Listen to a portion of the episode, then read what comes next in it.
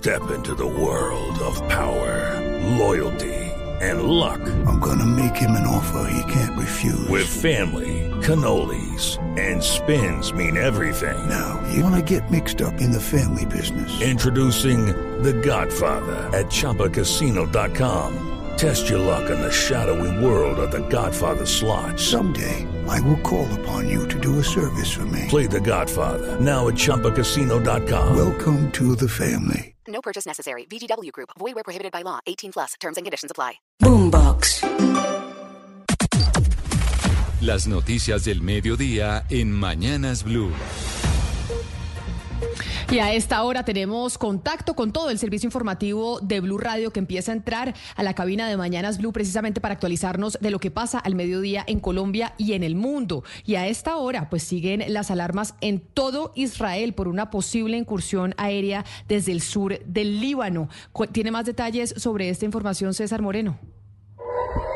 Las fuerzas de defensa israelíes acaban de informar que a esta hora el estado es de alerta máxima porque tras recibir informaciones en sus radares se presentó al parecer una infiltración aérea en todo el norte de Israel. Sería este el segundo frente de guerra y proviene desde el Líbano, donde opera el grupo terrorista proiraní Hezbollah. El ejército israelí encendió las sirenas y ordenó a todas las personas de las ciudades del norte, desde el puerto de Haifa hasta la frontera, que deben permanecer en los refugios hasta nuevo aviso. En estos momentos hay aviones de combate y drones israelíes en el aire patrullando toda la frontera norte con el Líbano. Lanzaron bengalas, esto para iluminar el cielo, hacer más fácil el trabajo de las tropas allí en el terreno, cuando allí en Israel ya son algo más de las 8 de la noche. Todo esto en el norte. Mientras tanto, en el sur, en Gaza, en el quinto día de guerra contra el grupo terrorista Hamas, las milicias lanzaron un cohete de largo alcance sin blanco específico contra Israel. Esto confirmó las fuerzas de defensa israelíes que cayó en una zona despoblada. Estados Unidos está siguiendo de cerca estos acontecimientos en la frontera entre Líbano e Israel y no quiere que el conflicto se agrave o se amplíe. Acabó de decir el portavoz de Seguridad Nacional de la Casa Blanca, John Kirby. Además, Washington también acaba de confirmar que el número de estadounidenses muertos por el ataque de Hamas el pasado sábado se elevó ya a 22. Y a propósito de eso, César, Jen Stoltenberg, el secretario general de la OTAN, acaba de decirle a Israel que tiene todo el derecho a defenderse de los ataques del movimiento islamista palestino Hamas. Pero la OTAN le está pidiendo a Israel que su respuesta a esos ataques del fin de semana por parte de Hamas sean proporcionados y que hagan lo posible por evitar la muerte de civiles. Europa le está diciendo y la OTAN también, en donde tiene silla los Estados Unidos, que Israel se defienda, pero que se defienda proporcionalmente, que la respuesta no puede ser desproporcionada, es lo que acaba de decir desde Bruselas hace algunos minutos el secretario general de la OTAN, Slobodan Jen Stoltenberg. Y en Colombia hay una noticia muy importante, mucha atención, las disidencias de alias Iván Mordisco atacaron en las últimas horas a tropas del ejército en el departamento del Cauca, donde un soldado resultó muerto. Esto tiene una implicación muy grave porque sería un incumplimiento del cese de las operaciones ofensivas pactado entre las partes, entre el gobierno y ese grupo al margen de la ley. Los detalles, Daniela Morales. Mucha atención porque una tropa del Ejército Nacional que se encontraba en despliegue por el Plan Democracia y que se dirigían hacia la vereda Campo Alegre fueron interceptados por un grupo de las disidencias del Frente Carlos Patiño de las FARC, quienes los atacaron. En medio de este atentado, reporta en este momento el Comando General, hay un soldado muerto y también en medio de la reacción, pues fueron capturados dos guerrilleros. El ejército denuncia que estas una clara violación al cese de acciones ofensivas que fueron pactadas en Tibú el fin de semana por parte de las disidencias de las FARC. Recordemos que este cese iría hasta el próximo 16 de octubre. Seguimos con la información. Atención, fue capturado Henry Loaiza Ceballos, alias El Alacrán, un excapo del cartel eh, de Cali en la década de los 80 y los 90. En las últimas horas hubo un gigantesco operativo de la policía y la fiscalía en Cundinamarca, Ana María, precisamente para capturarlo. En la operación denominada Catarsis 3, que se dio de forma simultánea en los municipios de Facatativa y Tuluá, fue capturado Henry Loaiza Ceballos, conocido con el alias del Alacrán, uno de los cabecillas del extinto cartel de Cali, a quien se le acusa de cometer homicidios, actos terroristas y producción de cocaína entre los años de 1986 a 1994. A partir del 2021, alias el Alacrán, en compañía de alias Marín, también capturado en esta operación, llegó al departamento del Valle del Cauca para crear alianzas con las estructuras de los del Valle, la Inmaculada y la local en Buenaventura, liderando un outsourcing criminal para el desarrollo de estas actividades criminales. Actualmente, además, es señalado ser el jefe de la banda delincuencial Los Mágicos, dedicados al cobro de extorsiones en los departamentos de Cundinamarca, Valle del Cauca, Bolívar, Magdalena y Putumayo. Y cambiamos de tema porque según un informe de la Contraloría General de la República, en seis años del acuerdo de paz se han invertido 77.45 billones de pesos en zonas rurales sin que eso haya implicado una transformación estructural del campo colombiano. Marcela Peña. Ni siquiera en los municipios priorizados con los PEDED se ha visto el resultado de esos 77 y medio billones de pesos invertidos en los últimos seis años y sigue existiendo una enorme pobreza tanto allí como en el resto de los municipios del campo colombiano. Esto como producto de una ejecución desarticulada que compromete la eficacia de los recursos públicos. Según la Contraloría, hay problemas en los diseños de varios de los proyectos de la reforma rural integral y la participación ciudadana es fundamental del acuerdo de paz precaria o casi inexistente en varios de los proyectos que se han ejecutado. Pero la Contraloría también le jaló las orejas al gobierno de Gustavo Petro. Dice que ya pasó su primer año y todavía no se evidencia la puesta en marcha de ajustes de fondo que la implementación del acuerdo de paz requiere. Dice el ente de control que se espera que la unidad de implementación del acuerdo final y la Agencia de Renovación del Territorio concreten esos ajustes que se necesitan y que el país pueda avanzar hacia una transformación de verdad estructural del campo. Gracias, Marcela. Y sigamos con este mismo tema que tiene que ver con los procesos de paz en Colombia, porque el ex paramilitar alias Macaco está negando cualquier vínculo con la banda delincuencial de la cordillera y asegura que lo que pasa es que lo quieren acusar para que no cuente la verdad ante la Justicia Especial para la Paz. Mateo Piñeros. Pues recientemente se han conocido algunas versiones que vinculan a Carlos Mario Jiménez, alias Macaco, con la banda delincuencial La Cordillera, grupo que delinque en el eje cafetero.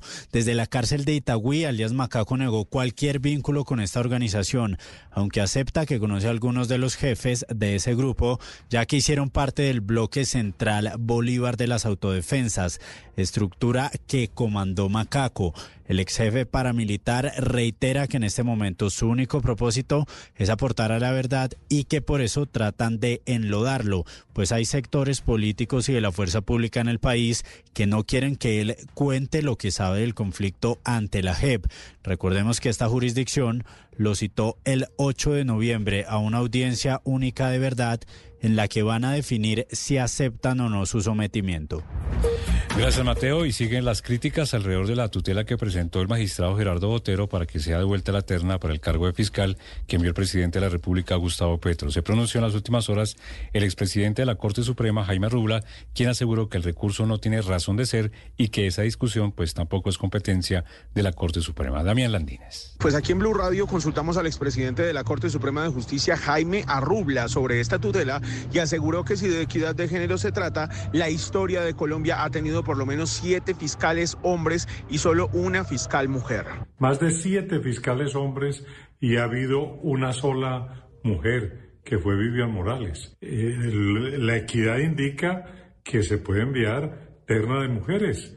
Eh, ya ha habido ternas únicamente de hombres en otras ocasiones. Además, no creo que sea competencia constitucional de la Corte devolver ternas. La terna se somete a votación y se vota. Si a la Corte no le gusta, pues no saldrá ningún elegido. Esa es la forma de manifestarse, pero no es de su competencia devolver ternas. En medio de su análisis se conoció la postura de la Corte Suprema sobre el recurso que puso un ciudadano el pasado mes de septiembre para devolver la terna, considerando que violaba el derecho a la igualdad y a la equidad de género. Dice la Corte Suprema que no existe en el ordenamiento constitucional y legal un motivo para devolver la terna que formuló el presidente Gustavo Petro. Gracias, Damián. Y el INVIMA dio a conocer una alerta sanitaria del producto Electrolit de sabor a fresa por cuenta de un robo masivo que se registró de ese producto en Cartagena. Oscar Torres. Sí, señora Camila, buenas tardes. Y es que este producto, como usted lo dice, Electrolit de fresa, en su presentación de frasco de 625 eh, mililitros, identificado con un lote específico, fue robado unos, unas 28.560 unidades en Cartagena porque se robaron un camión en Cartagena donde se transportaba este, eh, este producto. Lo que dice y la alerta que tiene en este momento el INVIMA es por cuenta de que en este momento ese, eh, esos productos que fueron robados, cerca de 28 mil de ellos, están en este momento circulando en el mercado, pero podrían representar un riesgo para la salud, por lo que dice el INVIMA que todas las personas que se encuentren con la referencia de este producto en el mercado deben reportarlos por cuenta de que no se sabe si fueron debidamente eh, suministrados y también refrigerados. Hay que decir que las demás unidades de ese lote que también fue robado ya están en manos del proveedor y que en este momento van a cambiar el envase para que las personas conozcan cuáles son los que efectivamente no tienen este, eh, digamos, tema fraudulento. Entre tanto, tres ciudades del Caribe protagonizan un preocupante incremento en las cifras de homicidios. Estamos hablando de Cincelejo, San Andrés y Riohacha. Hasta en un 90% se ha dado este alza que reporta la Policía Nacional y que muestra el avance de las bandas criminales en esas ciudades. Ingel de la Rosa. Los asesinatos se han disparado este año en varios territorios del Caribe colombiano, al punto que cinco capitales de la región registran incrementos en homicidios. La situación preocupa en departamentos como Sucre, donde la policía reporta 276 asesinatos este año, de los cuales 120 han tenido lugar en Cincelejo. Esto significa que en comparación con 2022, los homicidios se han incrementado en un 90% en la capital sucreña y la han convertido en la segunda ciudad del país con mayor aumento de este delito. El coronel Rodrigo Carrero, comandante encargado de la policía de Sucre, afirma que la mayoría de estas muertes obedecen a disputas entre el clan del Golfo y diferentes grupos que operan en la zona. Sí, realmente está afectando bastante este delito a todo el departamento del Sucre, pero la Policía Nacional ha generado una serie de estrategias y una de nuestras fortalezas es el esclarecimiento del delito. Después de Cincelejo figuran San Andrés y Riohacha en el tercer y cuarto lugar de ciudades con mayor incremento de homicidios. Gracias, Ingel. Y persiste la emergencia en el municipio de Charalá, en Santander, donde dos colegios quedaron completamente afectados por un fuerte vendaval. Las autoridades están declarando la emergencia académica. Julián Mejía. Autoridades declaran la emergencia académica en el municipio de Charalá, en Santander, tras el cierre de la Escuela Normal Superior y Colegio Elena Santos Rosillo, luego de que su infraestructura quedara gravemente afectada por un fuerte vendaval. Los techos, las paredes y las canchas quedaron completamente destruidas. Fabián Vargas es el director de gestión de riesgo de Santander. Daños en dos colegios del municipio, el hospital, el centro vida, se reportaron seis heridos. Los centros educativos podrían estar cerrados durante dos semanas y se estima que el costo de reparación ascendería a los 2 mil millones de pesos. Y de Bucaramanga nos vamos para la ciudad de Cali porque nuevamente invasores levantaron cambuches en el Cerro las Antenas al sur de la ciudad. Habitantes de la Comuna 18 denuncian que después de dos operativos de desalojo, pues esos invasores regresaron para ocupar y demarcar varios lotes. Estefanito Toledo. Continúa la preocupación entre los habitantes de la Comuna 18 ante la aparición de nuevos cambuches en el sector del Cerro de las Antenas. Pese a las dos intervenciones de desalojo que adelantaron las autoridades, los presuntos invasores continúan demarcando lotes e intimidando a la comunidad que trata de evitar esta ocupación. Los tienen amedrentados, no pueden hacer absolutamente nada de denuncias porque ya saben quiénes son los que toman los videos, desde qué ángulos y está muy peligrosa la zona. Lo único que pedimos a la alcalde o a las autoridades es que metan ejército. En medio del temor, la comunidad de la zona solicitó la militarización del Cerro de las Antenas, teniendo en cuenta su cercanía al batallón Pichincha para evitar que esta zona siga siendo invadida.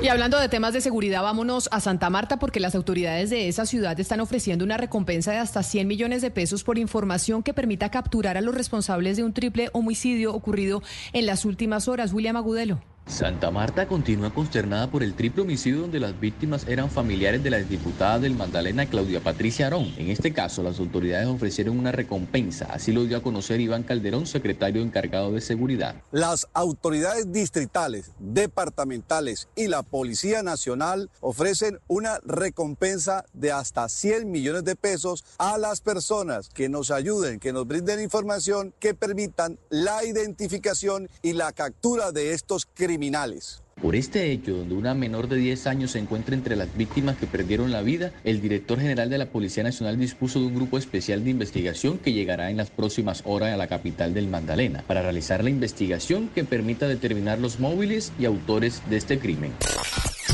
La noticia deportiva. La noticia deportiva llega desde España y es que Radamel Falcao García fue escogido como el mejor jugador del Rayo Vallecano en el mes de septiembre.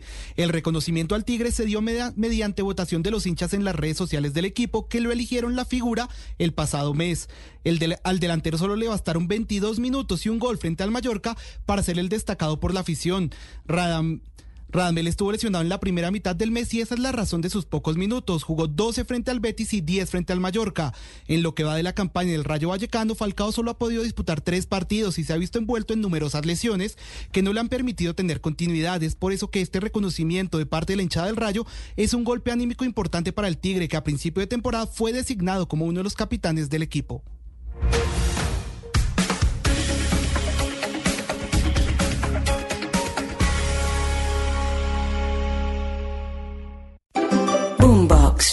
It is Ryan here, and I have a question for you. What do you do when you win? Like, are you a fist pumper?